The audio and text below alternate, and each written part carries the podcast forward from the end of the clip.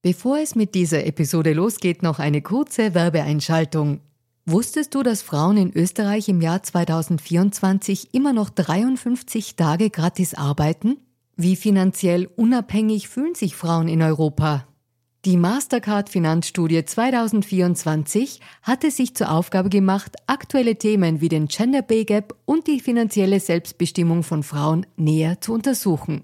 Finanzielle Bildung ist enorm wichtig für Frauen, um ein unabhängiges Leben führen zu können. Die Ergebnisse der Studie zeigen eindeutig, dass es noch viel zu tun gibt, insbesondere wenn es um die Förderung der finanziellen Selbstbestimmung von Frauen und Ungleichheiten im Job geht. Als weltweit führendes Technologieunternehmen im Zahlungsverkehr setzt sich Mastercard für eine inklusive digitale Wirtschaft ein, von der alle Beteiligten weltweit profitieren. Mastercard engagiert sich stark dafür, eine bessere Welt für Frauen in der Arbeit und in der Gesellschaft zu schaffen.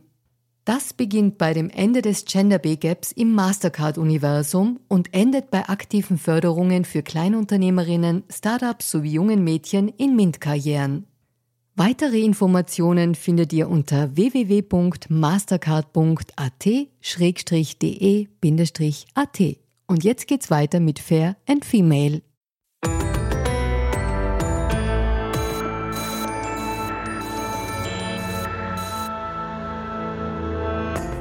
Hallo ihr Lieben, herzlich willkommen zu Fair und Female, dem Gesellschaftspodcast der Kleinen Zeitung. Mein Name ist Barbara Haas, ich bin Journalistin und hoste diesen Podcast und heute reden wir über ein Wort, das viele nicht gerne hören und vielleicht hat es aber trotzdem was Gutes. Es geht um das Wort radikal. Und die Frage, die ich dazu stellen möchte, ist, ist radikal plötzlich was Gutes? Und man könnte es wahrscheinlich nicht besser als mit meiner Gästin besprechen. Sie ist Autorin, Aktivistin und hat ein Buch geschrieben, das heißt Radikale Wende. Herzlich willkommen, Lena Schilling. Vielen lieben Dank für die Einladung. Liebe Lena, ja, fangen wir gleich damit an. Wir leben ja gerade wieder eine Woche, wo Klimaaktivismus wieder sehr sichtbar wird. Die sogenannten Klimakleber sitzen wieder, kleben sich an und angesichts äh, dieser Aktionen, die ja tatsächlich sehr auch umstritten sind oder polarisieren, sagen wir so, was würdest du denn sagen? Ist, ist radikal heute plötzlich wieder was Gutes? Ich glaube, radikal war immer schon was ganz Grundlegendes. Radikal heißt im Wortsinn nur von der Wurzel an. Das bedeutet, dass wir zum Beispiel Gesellschaftssysteme, so wie sie sind, von der Wurzel an verändern müssen. Ich würde das Wort radikal nicht für diese Aktionen verwenden, sondern vielleicht extrem, weil das ja nicht das System an der Wurzel angreift, sondern viel eher das Symptom, nämlich den Autoverkehr. Ob diese Aktionen zielführend sind oder nicht, ist eine, eine breite Debatte, die wir auch in der Klimabewegung ganz viel führen, weil natürlich die Frage ist, nach vier Jahren sind wirklich viele junge Menschen auf die Straße gegangen in über 2000 Städten in 150 Ländern.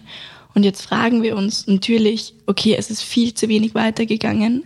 Und gerade wenn wir uns die großen Klimakonferenzen anschauen, ich meine, die nächste findet in Dubai statt, in der Hochburg des Klimaschutzes, wie wir alle wissen, die Perspektive ist einfach eine, eine sehr bescheidene im Moment, dass wir das schaffen werden mit der Klimakrise. Und ich verstehe die Verzweiflung. Das ist dann eine extreme Aktion, die aus dieser Verzweiflung folgt.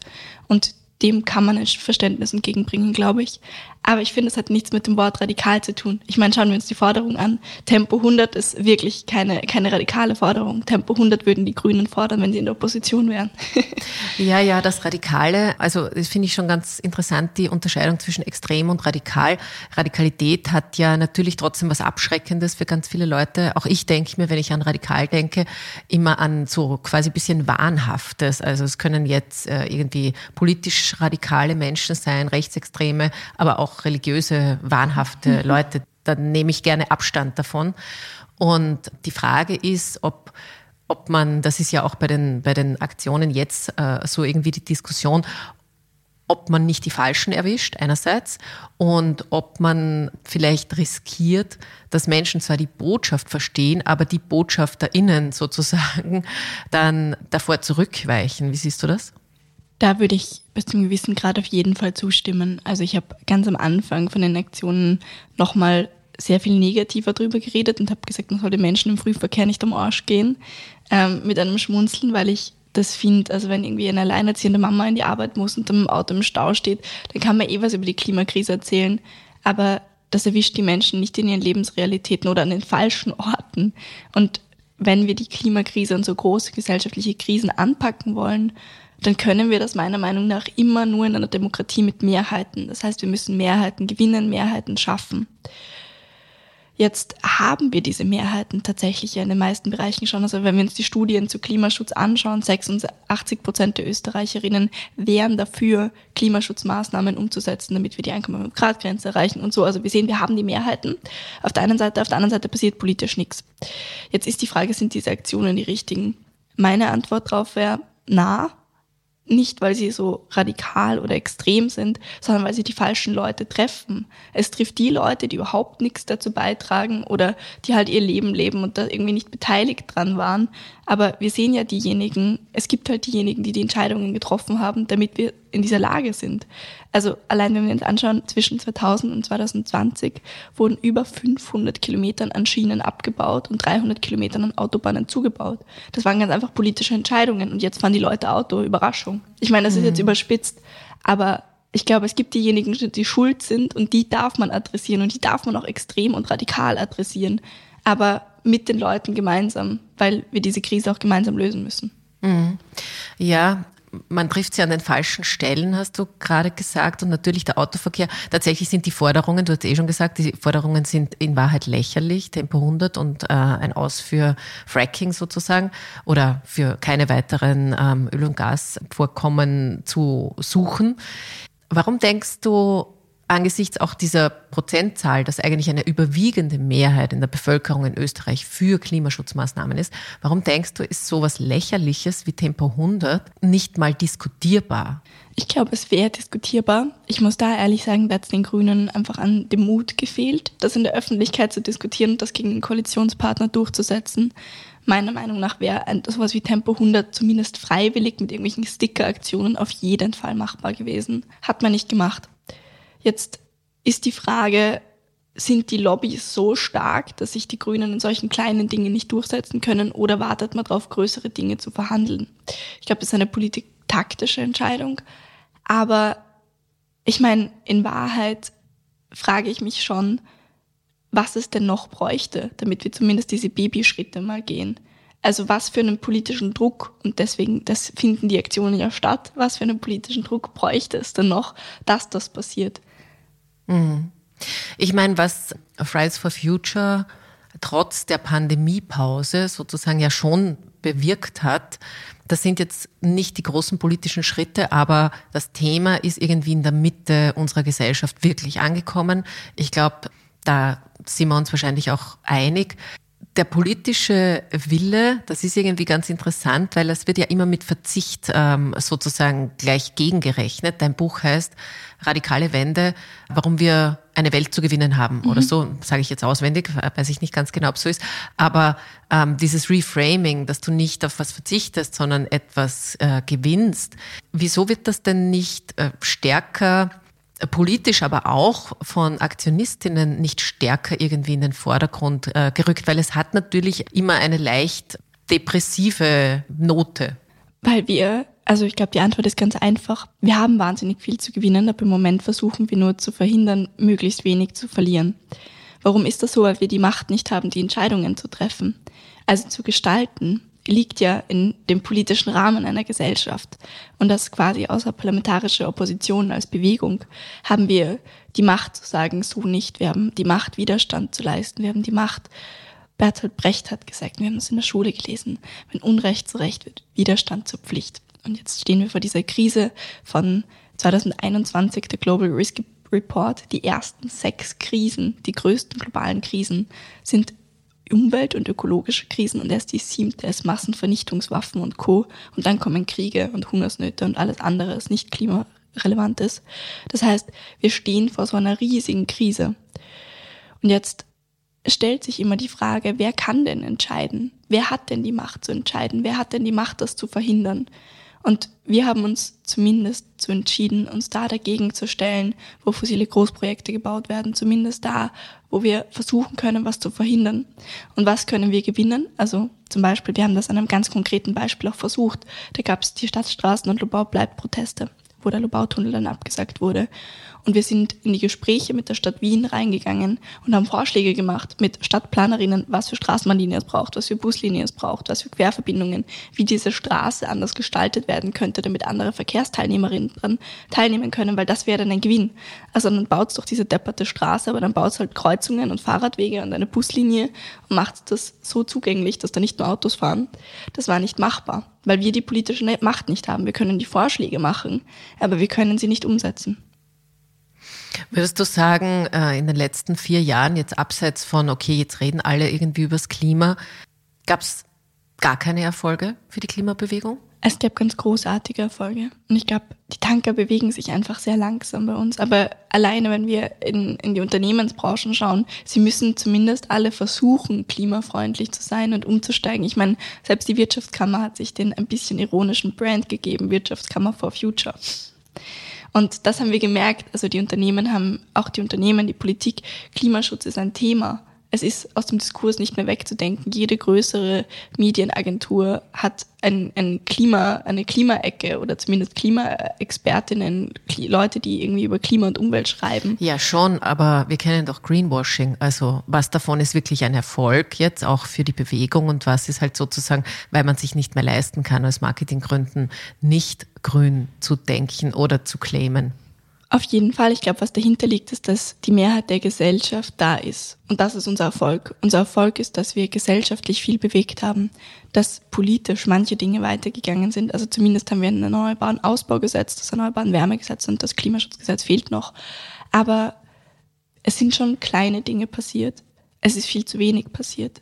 Was mich aber immer positiv stimmt, ist die globale Perspektive, dass Aktivistinnen rund um die Welt dafür kämpfen, dass es anders ist. Und das gibt dann immer so Zündpunkte oder diese lokalen Kämpfe, die es eigentlich ausmachen, die lokalen Kämpfe, wo wir gewinnen können. Und das war bei uns der Lubau-Bleib-Protest. Das war in Deutschland der Lützerath-Protest, der jetzt untergegangen ist. Davor war es der Hambacher Forst. Aber es sind auch im Amazonas die Kämpfe von indigenen Völkern, von indigenen Stämmen, die gegen die Vertreibung, die gegen ihre Ermordung kämpfen, die für den Erhalt ihrer Natur kämpfen. Und wenn man sich im Kollektiv von all diesen Kämpfen sieht, dann ist allein diesen Kampf zu führen wahnsinnig viel Erfolg und vor allem so viele Menschen auf seiner Seite zu haben. Es gibt eigentlich niemanden mehr, mit dem ich oder kaum jemanden, mit dem ich rede und sagt, den Klimawandel gibt's gar nicht mehr. Wenn man sich die FPÖ vor fünf Jahren anschaut, war das ganz anders. Mhm. Okay, also doch ein, ein, im Bewusstsein ein, ein Wandel und damit auch ein stärkeres Ernstnehmen des Themas. Ich möchte auf was kommen, was ähm, mir in der ganzen Debatte auch immer wieder auffällt. Und das ist sozusagen die sehr moralische Bewertung von Aktivistinnen und Aktivisten, aber auch durchaus vice versa. Also man ist da recht streng in der, ja, in der Bewertung voneinander. Und dann passiert etwas, was halt, finde ich, voll in die Hände diesmal einer Gesellschaftsschicht spielt, die dagegen ist oder die überhaupt genervt ist von Klimaaktivismus, nämlich diese beiden deutschen Klimaaktivistinnen, die da in Bali waren und ihre Gerichtsverhandlung verpasst haben und sich entschuldigt haben. Aber natürlich, es ist, wie gesagt, Wasser auf dem Müllen derer, die da halt dann schreien, hallo, Doppelmoral. Und die Frage ist, ist das so? Also wie sehr schadet so eine Einzelaktion? Ich habe ehrlich gesagt ziemlich drüber lachen müssen, weil es unfassbar bescheuert ist. Also ich meine, wer, wer macht sowas, wer überlegt? Ich glaube, da geht es mir so wie allen anderen Menschen, die das sehen und sich denken, okay, Leute irgendwie am Gerichtstermin wegfliegen. Also ich glaube, also zumindest ist es für mich so. Ich bin als Klimaaktivistin natürlich in einer Position, wo ich mich viel mit dem Thema auseinandersetze und dementsprechend Entscheidungen für mich treffe aber ich werde niemandem aufs Auge binden, dass ich nicht fliege oder dass ich kein Fleisch esse oder keine Ahnung, weil es meine persönlichen Entscheidungen sind, die ich treffe. Aber wenn man sich so sehr fürs Thema einsetzt, dann ähm, ist ganz drauf zu verzichten, sich selbst an der Nase zu nehmen, finde ich schwach, muss ich ehrlich sagen. Und trotzdem, ich glaube, der Grundkonsens, den wir jetzt viel zu lange hatten, war, dass Klimaschutz heißt, Bambuszahnbürsten, Jutesackerl und Bio zu kaufen. Und damit werden wir die Klimakrise aber nicht lösen. Und rauszukommen aus diesem Consumer-Shaming und rauszukommen, also ich meine, dass Klimaaktivisten nach Bali fliegen, brauchen wir nicht drüber diskutieren, das ist einfach deppert. Aber dass wir alle als Menschen halt Entscheidungen in unserem Alltag treffen und dass es vielleicht nicht immer eben das Bio-Obst ist, das sich gerade ausgeht, gerade wenn wir über die Inflation reden oder Co., dann würde ich dafür niemanden kritisieren. Wir müssen aufhören, das als ein Nischenthema zu sehen, als eins, wo, das wir mit unseren Kaufentscheidungen lösen können. Das ist ein politisches Thema. Es ist die soziale Frage unserer Zeit, die Klimafrage. Und genau da müssten wir ansetzen und sagen, hey, wir alle können Klimaaktivistinnen sein, wir alle sind Teil der Klimabewegung, wir alle können aktiv die Gesellschaft gestalten, auch wenn wir nicht perfekt sind. Ich bin auch nicht perfekt. Niemand ist das.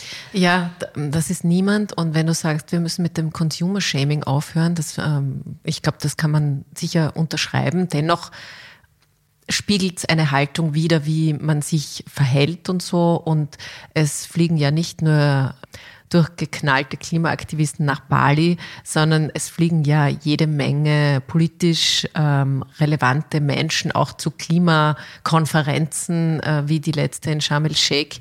Und wenn man sich, also auch ich jetzt sozusagen als normale Bürgerin mir denke, wirklich, das sind jetzt, keine Ahnung, 800, 900 Privatjets sind jetzt dorthin geflogen und die Leute unterhalten sich über CO2-Footprint äh, und also das, das geht sich für mich im Denken auch nicht so richtig aus.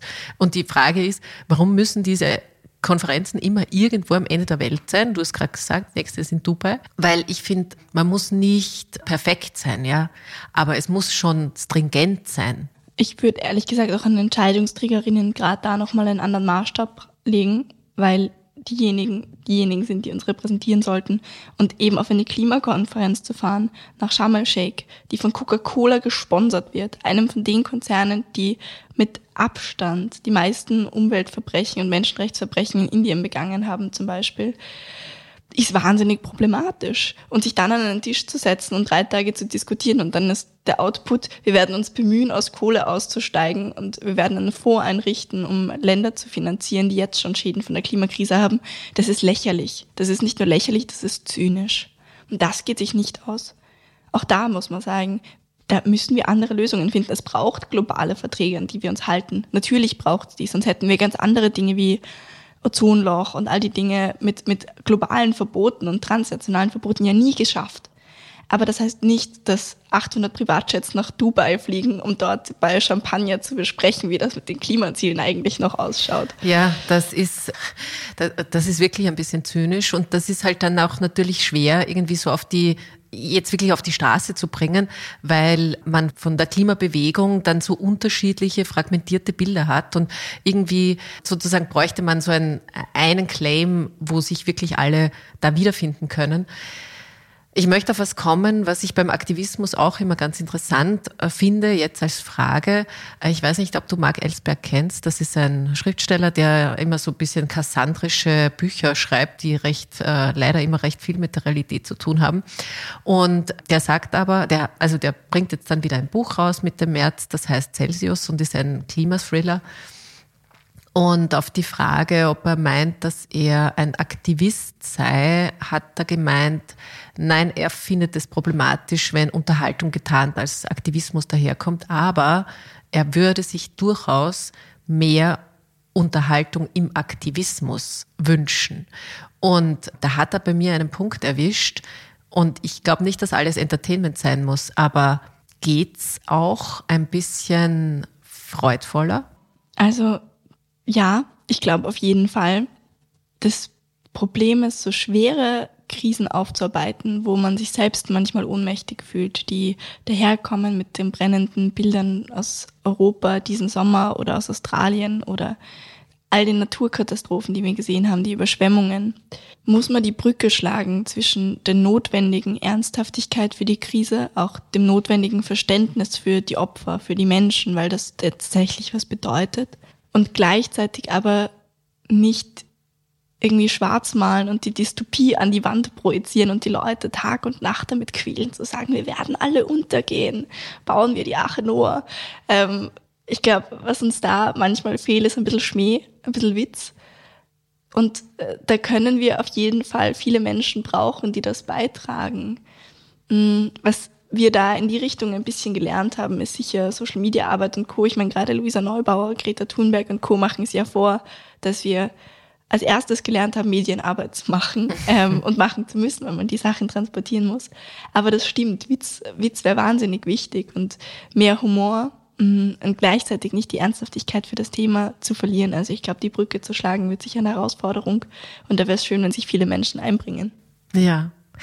Weil du Luisa Neubauer und Greta Thunberg jetzt schon erwähnt hast, ähm, natürlich ist es recht mh, mm, offensichtlich, es sind viele junge Frauen in der Klimabewegung sichtbar und auch laut. Ähm, du in Österreich als sehr stärkste Frau sozusagen, eben Luisa Neubauer in Deutschland und, und äh, Greta Thunberg, die ja auch ein bisschen ähm, die Auslöserin für Fridays for Future war. Und was ich mir dabei denke, ist, sind es vielleicht auch diese jungen, lauten, goscherten Frauen, die so ein bisschen dieses patriarchale System der Vergangenheit so anklagen, wo es so viel Reflexe gibt, die sagen Widerstand oder braucht man nicht oder leise sein? Ja, auf jeden Fall. Ich glaube, gerade da ist das so ein schöner Vergleich. Also wieder um so ein konkreten Beispiel zu kommen. Das sind so junge Frauen und wir stehen ja meistens älteren männlichen Entscheidungsträgern gegenüber, die dann herkommen mit, na schau, ich erkläre dir das jetzt mal. Und also ich weiß nicht, wie das anderen Leuten geht, aber mir schnürt da schon alles zusammen. Hänge. Und gerade da, also hm, ich glaube, das haben wir auch in der medialen Berichterstattung gesehen. Ich wurde sehr, sehr schnell als der Bürgermeister Schreck bezeichnet und da entsteht ganz schnell so ein, so ein auch spielerisches ähm, ein spielerischer Machtkonflikt zwischen jungen Frauen und alten Männern, so ein Symbolbild, obwohl alte weiße Männer auch nicht immer alte weiße Männer sind, aber ja. Und würdest du meinen, die Klimabewegung ist ein, ist als Matriarchat gedacht? Als Matriarchat nicht, aber als eine feministische, starke Bewegung, die von Frauen angeleitet ist, schon. Ich glaube, das ist, warum es bis jetzt so gut funktioniert hat oder unsere große Stärke dass wir ein sehr kollegiales, ein sehr, ein sehr fürsorgliches Umfeld haben, eine Bewegung geschafft haben, in der junge Frauen von Anfang an einen Platz kriegen, in denen ihre Stimme gehört wird, in denen dafür gesorgt wird, dass jede und jeder teilnehmen kann, aber das nicht abhängt von, also natürlich hängt es dann trotzdem von Betreuungspflichten und keine Ahnung, den, den Dingen ab, die in unserer Gesellschaft natürlich noch schief laufen, weil ähm, äh, vor allem ähm, Reproduktionsarbeit und Co. natürlich noch an Frauen hängt, mehrheitlich. Und da aber zu schauen, okay, wir brechen das auf, wir machen unsere Sitzungszeiten so, wir schauen, dass wir das irgendwie hinkriegen. Männer dürfen mitmachen. Ich glaube, das kann man mit einem Schmunzeln sagen. aber da, da wird mich noch eine, eine Frage dazu interessieren, weil ähm, jetzt bist du, du bist 22, du bist jung, äh, ein, ein urbaner Mensch ganz grundsätzlich, aber wie schafft man denn vielleicht auch alte weiße Männer dazu zu kriegen, Menschen, die am Land sind, die eine andere Lebensrealität haben? Also ist die Klimabewegung inklusiv genug? In die Richtung denke ich schon, weil es viel um Zuhören geht und viel darum zu vernetzen. Also die Klimabewegung ist ja auch in verschiedenen Bundesländern verankert. Sicher weniger stark als in Stadtgebieten, weil das immer leichter ist, sich da zu vernetzen. Aber grundsätzlich schon. Also es gibt ja, wenn weltweite Klimastreiks sind, in ganz Österreich, sogar in den kleinsten Dörfern Aktionen. Jetzt vor der Niederösterreich-Wahl gab es eine Aktion von Fridays for Future, dein Ort für die, äh, für die Zukunft oder so ähnlich. Und da haben ein paar hundert Orte mitgemacht, wo sich ein paar Leute aus so kleinen Käffern mit Schildern vor das, Ort, vor das Ortsschild gestellt haben. Und das funktioniert. Ich glaube, da sind wir verankert wo wir nicht verankert sind. Und das würde ich als größte Kritik an der Klimabewegung sehen ist, dass wir noch immer eine relativ elitäre Bewegung sind. Und ich habe mir damit am Anfang auch schwer getan. Also ich komme aus einer Arbeiterfamilie eigentlich, meine Mama ist Sozialarbeiterin. Ich wohne noch immer im Zwölften. Und da kommt man so ein Plenum und da gibt es plötzlich Regeln. Und das ist schon, es ist einfach ein sehr, ein anderer Habitus, ein anderes Tun, eine andere Bewegung. Und mittlerweile bin ich da ja selber drinnen. Aber ich glaube, die größte Kritik ist, dass wir es nicht geschafft haben, ähm, unsere, unsere elitäre Art ein bisschen abzulegen. Also in manchen Zügen sicher Aber deswegen versuche ich zum Beispiel viel an Berufsschulen zu gehen und mit, mit jungen Menschen zu arbeiten, ähm, weil ich das Gefühl habe, von denen kann ich auch viel mehr lernen. Hm. Ja, also elitär soll es ja nicht sein. Außerdem haben Eliten äh, gerade in diesen Tagen sowieso kein recht gutes Image, äh, zu Recht. Also denkst du, wenn, wenn ihr auf andere Leute stärker zugeht, dass sich das dann ein bisschen nivelliert, dass es Richtung Mainstream geht? Ein bisschen in Richtung Mainstream ist es sicherlich, wenn wir die Größe von den größten weltweiten Klimastreiks anschauen, also 30, 40.000 Menschen auf der Straße, würde ich schon als Mainstream bezeichnen. Ähm, ich meine, alle Schulen oder die meisten Schulen haben eigentlich frei gekriegt an dem Tag oder durften zumindest zu diesen Streiks gehen. Das heißt, das ist auf jeden Fall Mainstream. Was wir eben nicht geschafft haben, ist die Klimafrage genug mit der sozialen Frage und auch mit der feministischen Frage zu verknüpfen. Das Problem ist, dass diese Krisen ja alle zusammenhängen und wahnsinnig komplex sind. Und das offen zu sagen, okay, Leute, die Klimakrise, da geht es im Grunde darum, dass die reichsten zehn Prozent mehr als die Hälfte der Treibhausgasemissionen verursachen, während die ärmsten zehn Prozent am allermeisten darunter leiden werden. Ein Jeff Bezos, der ins All fliegt für seinen Spaß, verursacht mit diesem Flug, der irgendwie 10, 15 Minuten dauert, so viel CO2 wie ein Mensch im globalen Süden in seinem ganzen Leben. Und diese Vergleiche zu sehen, dass wir die Klimakrise halt als eine Frage behandeln müssen, wo diejenigen, die auch gesellschaftlich im Moment gerade mit der Inflation und Co. schwächer gestellt sind, diejenigen, die am meisten leiden werden und diejenigen, die wir am allermeisten brauchen, für die wir ja mitkämpfen. Und eben auch als eine feministische Frage. Wenn wir uns Katastrophen anschauen, dann treffen, treffen die Katastrophen aufgrund der gesellschaftlichen Verhältnisse immer Frauen am meisten, Frauen und Kinder. Und dass wir da sagen, das sind die Bündnisse und eine Klimagerechtigkeitsbewegung muss eine sozial gerechte, muss eine feministische Bewegung sein. Und diesen Bogen noch größer zu machen und größer zu zeichnen, ich glaube, das ist unsere Aufgabe. Mhm. Lass uns kurz bei den Frauen bleiben und beim äh, Feminismus. Äh, du hast schon gesagt, Klimakatastrophen treffen Frauen immer mehr als Männer. Das steht auch in diesem ähm, aktuellen Bericht von IPCC. Und nur mal ein Beispiel zu nennen, wenn die Wege, also wir schauen in den globalen Süden, also wo die Frauen nicht nur oft am Rande der Gesellschaft sind. Sie haben auch so Versorgungspflichten, also sie müssen Wasser holen. Wenn die Strecken immer länger werden, um Wasser zu holen, dann kommen sie in die Dunkelheit, dann steigt die Gefahr von sexuellen Übergriffen und sie bringen weniger Wasser nach Hause, was aber in erster Linie trotzdem den Männern zugutekommt und nicht den Frauen. Also da sieht man es recht plakativ und das ist, glaube ich, ein gut zu fassendes Beispiel sozusagen. Aber was wäre denn das Äquivalent, wenn du jetzt nach Österreich oder nach Europa schaust? Warum sind, denkst du, Frauen auch bei uns von den Klimaauswirkungen stärker betroffen? Auch da ganz einfach aufgrund der Ungleichheit, oder? Also Frauen verdienen im Schnitt noch immer weniger. Wenn wir uns die Anzahl der Altersarmut anschauen, dann sind Frauen viel stärker von Altersarmut betroffen. Jetzt sind wir eh schon in einer Lage, wo eben 11 Prozent Inflation und die, die, die soziale Krise, die irgendwie überhand nimmt. Jetzt gibt es einen Winter, jetzt wird das Heizen teurer und jetzt sitzen ältere Frauen in schlecht gedämmten Wohnungen. Also es geht im Grunde um die Basis davon, wo die Klimakrise, so wie alle Krisen, einfach nur bestärkend wirkt. Das heißt, wenn Frauen nicht genauso viel verdienen wie Männer, dann haben Frauen mehr Probleme mit der Klimakrise, so ganz, ganz banal gesagt. Aber da geht es natürlich auch um die Kinderbetreuung. Also wenn Frauen vor allem für die Kinder- und für die Altenbetreuung ähm, und generell Reproduktionsarbeit, Care-Arbeit verantwortlich sind, dann bedeutet das, dass alte Menschen mehr unter der Hitze leiden. Das heißt, Frauen müssen mehr arbeiten. Das heißt, dass Kinder ähm, einen anderen Plan brauchen, als in der Wohnung zu sitzen, weil es zu heiß ist und in der Sonne. Das heißt, man muss sich irgendwelche Aktivitäten überlegen. Man muss, sich, man, man muss das Leben vollkommen umstellen und sich plötzlich um hundert andere Dinge mehr kümmern. Und das sind so die ganz alltäglichen Dinge, die auch bei uns in Wien oder wo auch immer in welchen Städten passieren werden. Und Wien ist in Europa die Stadt, die sich am meisten erhitzen wird aufgrund der geografischen Lage. Mhm. Okay, aber das ist ein Connex, den man, glaube ich, tatsächlich auch noch, vielleicht auch stärker noch kommunizieren muss, weil klarerweise haben wir alle, wenn wir über Klima reden, sozusagen die Umwelt vor uns. Und wenn wir jetzt schauen, jetzt momentan ist ja wieder Schnee, aber es war eben kein Schnee. Also da, da wissen wir, aha, unmittelbare Auswirkungen. Das wird irgendwie eng mit dem Skisport. Da hat sich übrigens jetzt gerade ein steirischer ÖSV-Rennläufer für den Klimaschutz irgendwie engagiert und hat gesagt, wir müssen unseren ganzen Skizirkus neu organisieren, weil das geht sich nicht mehr aus. Aber das sieht man. Und wenn du aber jetzt so gesellschaftliche Themen ansprichst, wie äh, ungleiche Verteilung von Geld und Macht am Ende, dann braucht es ein bisschen länger, um zu verstehen, dass das auch mit der Klimakatastrophe einfach dramatischer wird.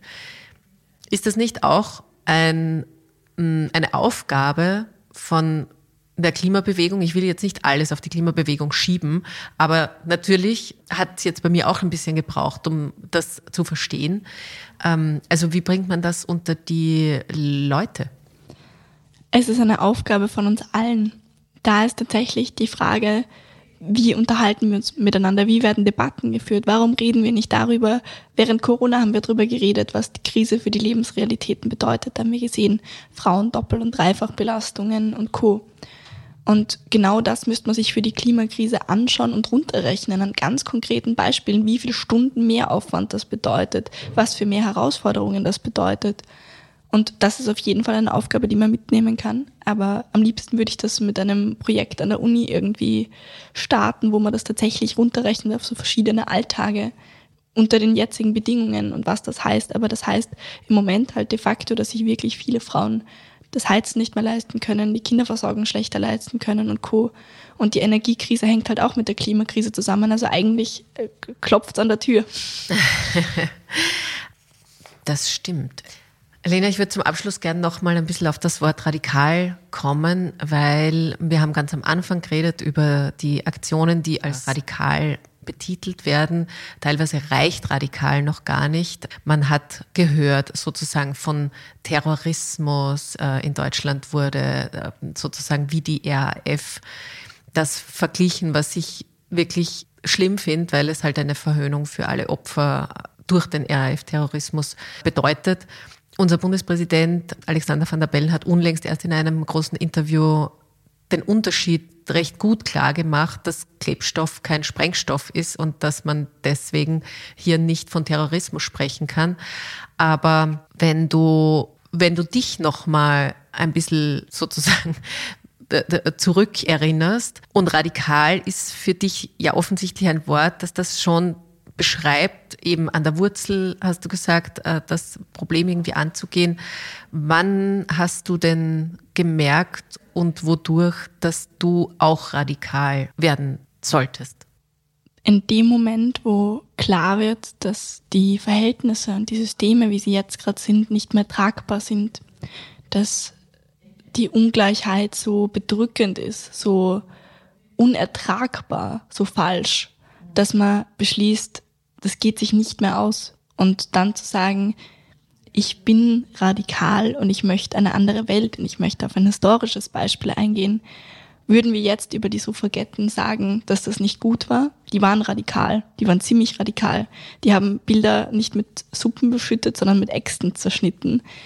Und da zu sagen, es braucht zivilen Ungehorsam, es braucht, und das haben wir historisch gesehen, die sozialen Bewegungen, die sich nicht an die Regeln halten, ob wir jetzt vom Frauenwahlrecht reden, ob wir von Rosa Parks reden oder Martin Luther oder was auch immer. Das sind jetzt die ganz großen Beispiele.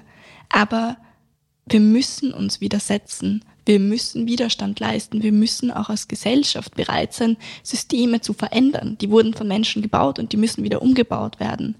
Und da muss man die Regeln des Systems auch mal brechen und die Regeln des Rechtssystems ausweiten. Gebrochen sind sie ja nicht wirklich. Und das müssen wir mutig tun. Und deswegen werden wir uns weiter vor Bagger setzen und weiter auf Bäume, Baumhäuser bauen und das, was wir in unserer Gesellschaft brauchen, um genau diese Probleme, die wir beschrieben haben, diese Krisen zu lösen, ist Mut.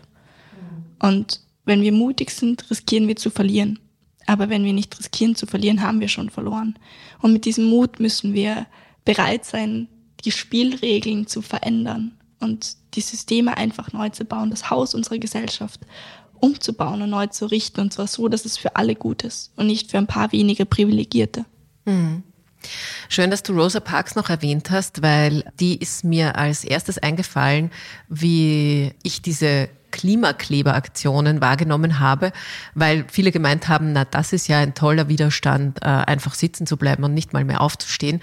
Und genau das hat eben sie gemacht. Also, wer sich vielleicht äh, nicht erinnert, in den USA der Rassendiskriminierung ist Rosa Parks in einem Bus sitzen geblieben, der eindeutig für Weiße bestimmt war und hat sozusagen, also war eine der Mitbegründerinnen, um Rassismus zumindest zu bekämpfen. Er ist ja noch nicht ganz weg, aber sitzen bleiben ist auch mal etwas, was man als Symbol durchaus verwenden kann.